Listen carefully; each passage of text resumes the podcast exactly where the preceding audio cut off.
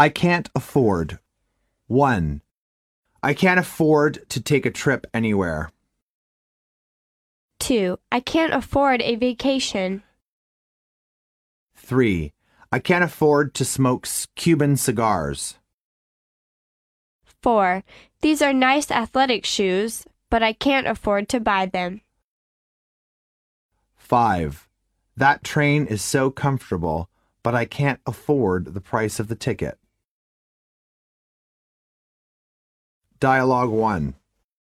Bob, we're going to lay you off. What?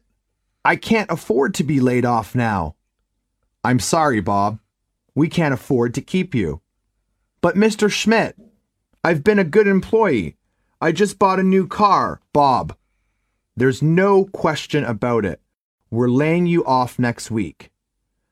I'm going to talk to the union steward about this. Dialogue 2. I think we should take a taxi to the airport. I don't want to miss our flight. I can't afford to take a taxi. Why don't we just take the bus? If we share the cost of a taxi, it is not so expensive. Besides, if we miss the plane, we will lose time and money. Wow, you're right. I didn't think of that.